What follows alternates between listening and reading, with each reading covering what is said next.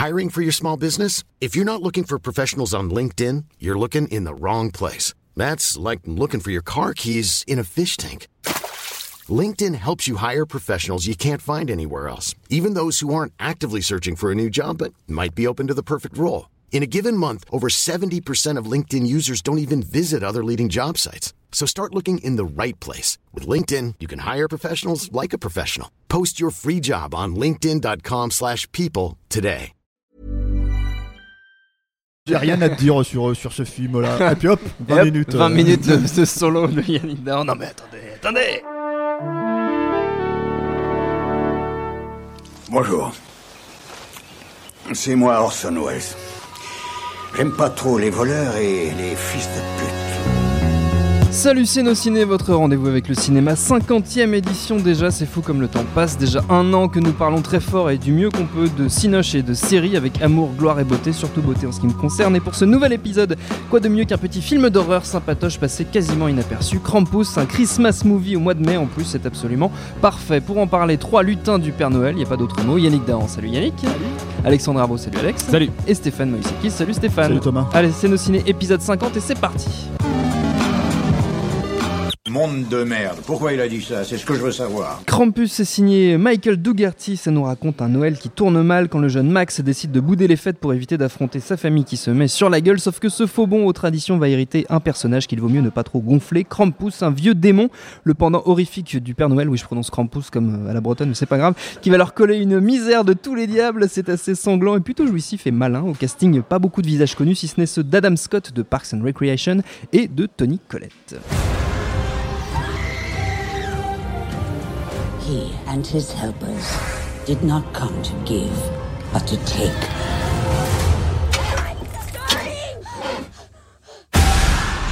Bon alors par contre, il n'a pas bénéficié ce film d'une diffusion euh, démentielle en France, donc dépêchez-vous, s'il passe toujours près de chez vous, ça va pas durer. Krampus, qu'est-ce que vous en avez pensé autour de la table? Alexandre, toi qui regardes ton téléphone au lieu d'écouter ce que je raconte. Ah mais je suis sur la fiche IMDb de Krampus. Super, bravo. pour pouvoir citer Méga un- maxi préparation. pouvoir- non, c'est juste pour pouvoir citer le nom d'un acteur sans, sans la mocher. Euh, mais je de Fargo. non, oui, ah c'est vrai Parce qu'il y a la meuf de la saison 2 de Fargo quand même. Ah oui, c'est vrai, oui. Elle est Euh, excellente cette Exact, actrice. exact. Euh, mais non, c'est c'est un autre nom que je cherchais, mais on en parlera tout à l'heure. Euh, Krampus, bah écoute, c'est un peu décevant de l'avoir découvert euh, effectivement euh, au mois de mai, même si on a quand même eu euh, des températures hivernales. Euh, non, mais ça, c'est quand même un. un- Ça un commence fort. Ça commence fort. Ça commence fort. Attention, premier sur les premier sur les ragots du temps. Non, bah Krampus rapidement, c'était un film que j'attendais beaucoup parce que ça, rem- ça marque le, le retour derrière la caméra de Michael Dougherty qui avait quand même signé en 2007 Trick or Treat, euh, qui était un, un excellent euh, film anthologique euh, autour d'Halloween avec euh, environ cinq histoires qui, qui s'entrecroisaient. C'était un film qui avait eu euh, un, un- un certain succès d'estime, euh, dont un des personnages, un des boogeyman assez iconiques, euh, fait d'ailleurs toujours partie aux États-Unis des, déguisements euh, prisés par les, fans de films d'horreur. Euh, et donc là, ben, presque dix ans plus tard, euh, retour aux affaires avec un film qui est euh, classé euh, PG-13 comme on dit. Donc c'est pas, c'est un film qui est censé euh, être euh, tout public, en tout cas pour les, les- jeunes ados peuvent y aller.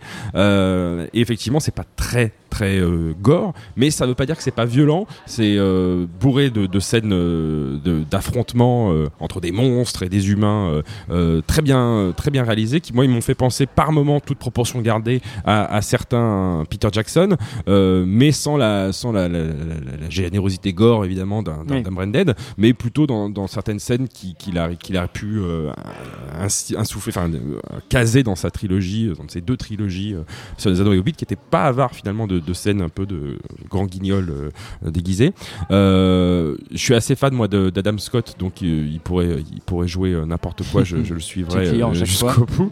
Et, et, et surtout bon, on en parlera mais moi je trouve qu'il y a un, un soin au détail apporté c'est- un film qui est quand même pas d'une ampleur folle, c'est euh, principalement presque un huis clos, Mhm. euh, même s'il y a quelques scènes en, en extérieur, Euh, mais c'est euh, voilà une espèce de survival de Noël qui rappelle un petit peu Gremlins et d'autres productions Amblin des années des années 80 euh, et c'est pas un, un film majeur mais c'est un, un film qui est tout à fait plaisant et que il aurait été bon encore une fois de découvrir Noël.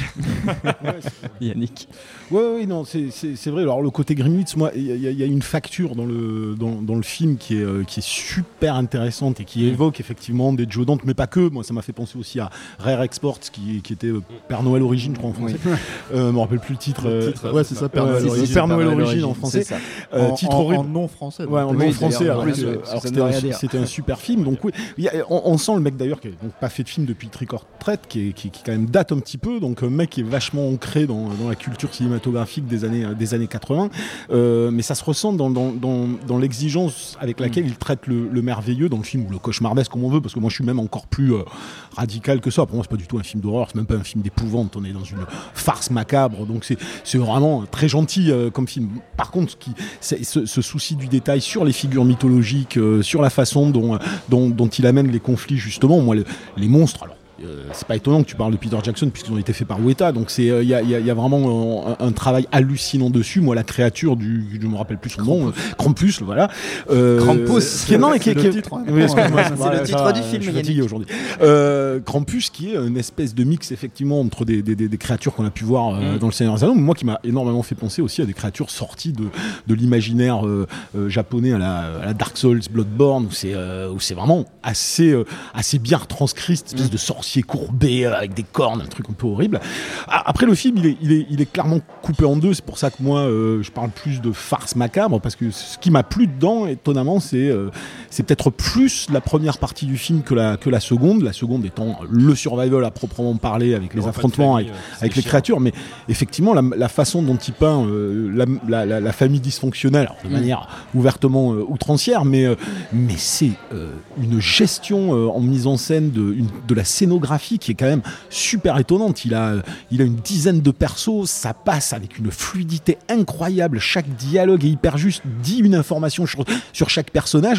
La façon dont c'est écrit et tourner cette première partie pour moi a été bluffante. Vraiment rentré dans le truc, même si euh, tu vois typiquement la première scène où on voit les types dans le centre commercial se battre sur de Noël, on a déjà vu ça dans d'autres Oui, films. oui, oui. C'est blindé de de- à, à- à- à plusieurs films cultes. Mais c'est pas déférent, euh, c'est pas écrasé. voilà, c'est pas écrasé, c'est pas pompé, c'est le mec qui se le fait à, à- à lui. Enfin, c'est vraiment son univers là. Et puis derrière toute la gestion de la famille, j'ai trouvé ça incroyable. Après, je trouve que voilà, le film tombe un peu à plat pour moi. Il y a une espèce de pirouette finale Mm. qui le rend pas super intéressant, qui là encore est emprunté, mais t'as l'impression que c'est emprunté à, à Spielberg, mais euh, Ouais, ou Euh, même la quatrième dimension. ou même la hein, quatrième dimension, mais emprunté de façon, euh, pas de façon intelligemment amenée, emprunté de façon, je fais la pirouette pour conclure parce que je sais pas comment terminer Ouais. mon truc. Euh, donc voilà, mais mais euh, euh, voilà, moi je, je, je défends le film parce que je trouve qu'il y a une voilà, il y a une gestion en termes de mise en scène et d'écriture de cette famille pendant une bonne partie du récit que moi j'ai pas vu depuis très longtemps et qui convoque cet artisanat, cette façon.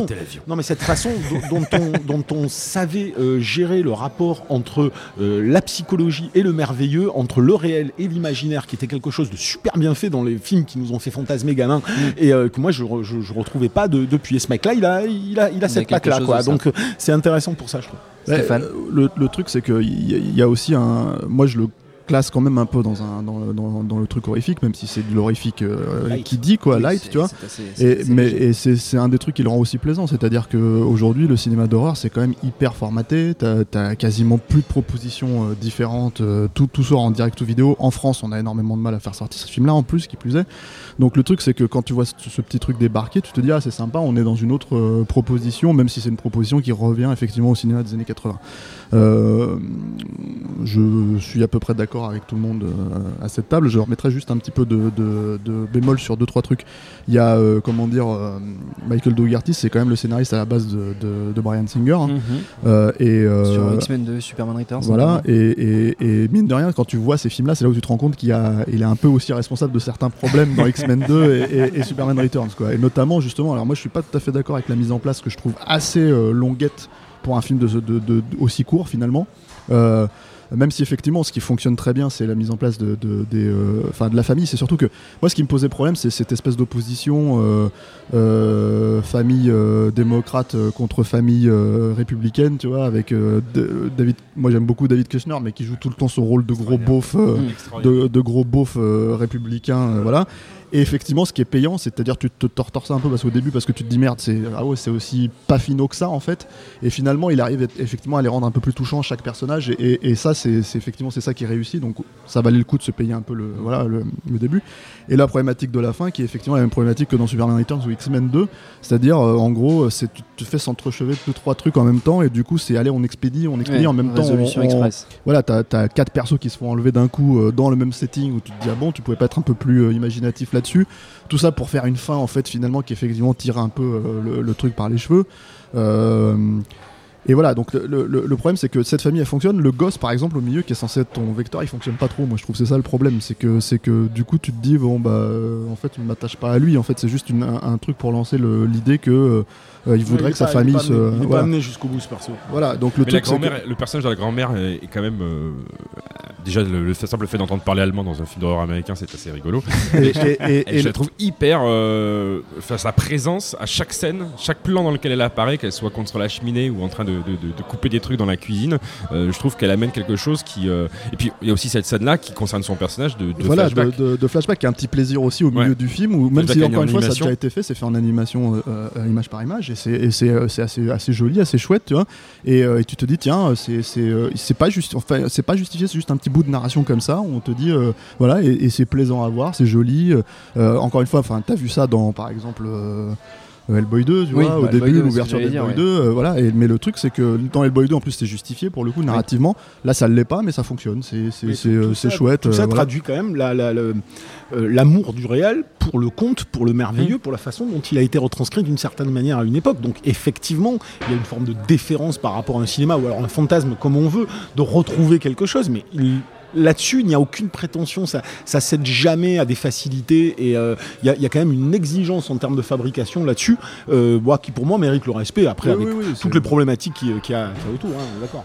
Krampus, c'est au cinéma depuis le 4 mai, sans doute plus pour très longtemps, mais ce sera sans doute rattrapable sous peu en DVD, en Blu-ray et même en VOD, qui sait, on peut toujours rêver. Pour terminer, comme toujours, les recommandations de notre sémillante équipe. Est-ce qu'au bout de 50 épisodes, Yannick Dahan a enfin compris qu'il en fallait une à chaque fois Non, Eh mais, ben non, il mais a je pas vais, non, pensé. mais du, du coup, je vais conseiller très rapidement parce que je l'ai pas en tête, je l'ai pas revu depuis un petit moment. Mais le, le Rare Export dont je parlais, le Ouais. Père Noël Origine, qui est un, un- un petit film passé un peu inaperçu en France et, euh, et qui était pareil, une façon de retravailler sur ce conte avec, euh, en plus, euh, à travers une famille dysfonctionnelle aussi, et probablement bien plus noire d'ailleurs dans le Oui.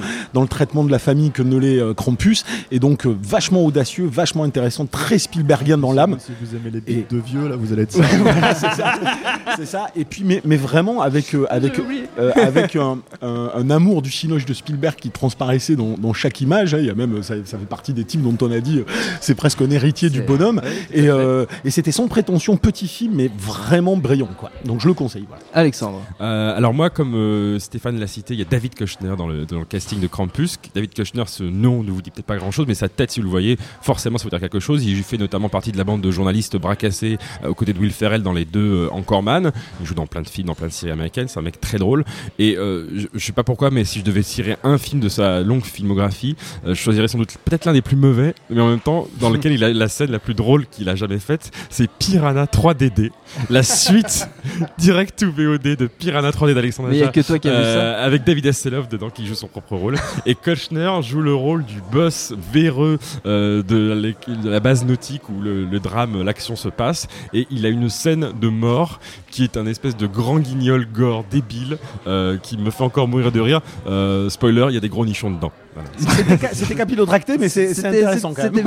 c'était- bien amené. Stéphane, à toi de faire mieux. Ah ouais, bah bon, non, mais là je ferais pas mieux, mais euh, le- le- non, mais moi je pense euh, film d'horreur euh, à Noël, euh, donc Ouais. je pense à Black Christmas, un film des années 70 euh, qui est beaucoup plus radical pour le Ah coup oui, que, ça, que- ça, c'est certain. oui. voilà, que, que Krampus, donc ça, soyez prévenus. Euh, et c'est en fait c'est une so- soro- on dit sororité, c'est ça en français Euh, Euh, oui, c'est ça, oui. Ouais. Oui. Une fraternité de sororité, je sais pas, de comment dire, euh, de jeunes filles qui se font agresser par euh, par euh,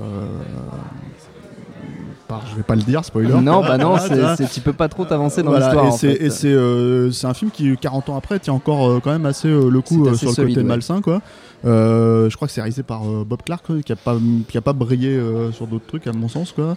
Avec Keir Dullea de 2001, quand même, Margot Kidder, John Saxon, voilà. Donc c'est assez un petit classique de l'horreur qui est pas aussi connu qu'il devrait l'être, quoi. Accessoirement, son remake qui a été fait en 2005-2006 2006, ouais.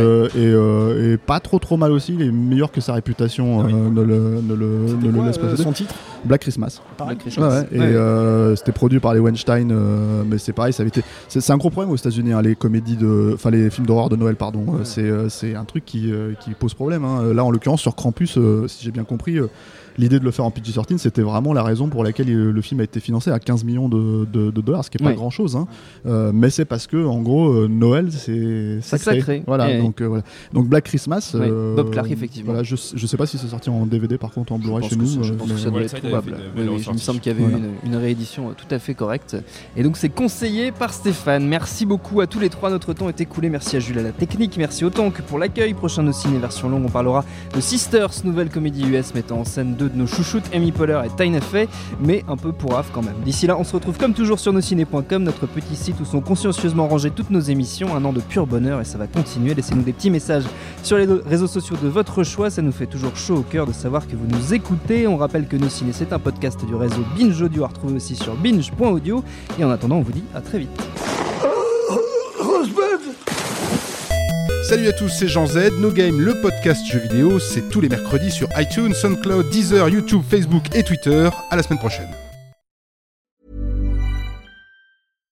Hi, I'm Daniel, founder of Pretty Litter. Cats and cat owners deserve better than any old fashioned litter. That's why I teamed up with scientists and veterinarians to create Pretty Litter. Its innovative crystal formula has superior odor control and weighs up to 80% less than clay litter. Pretty Litter even monitors health by changing colors to help detect early signs of potential illness. It's the world's smartest kitty litter. Go to prettylitter.com and use code ACAST for 20% off your first order and a free cat toy. Terms and conditions apply. See site for details.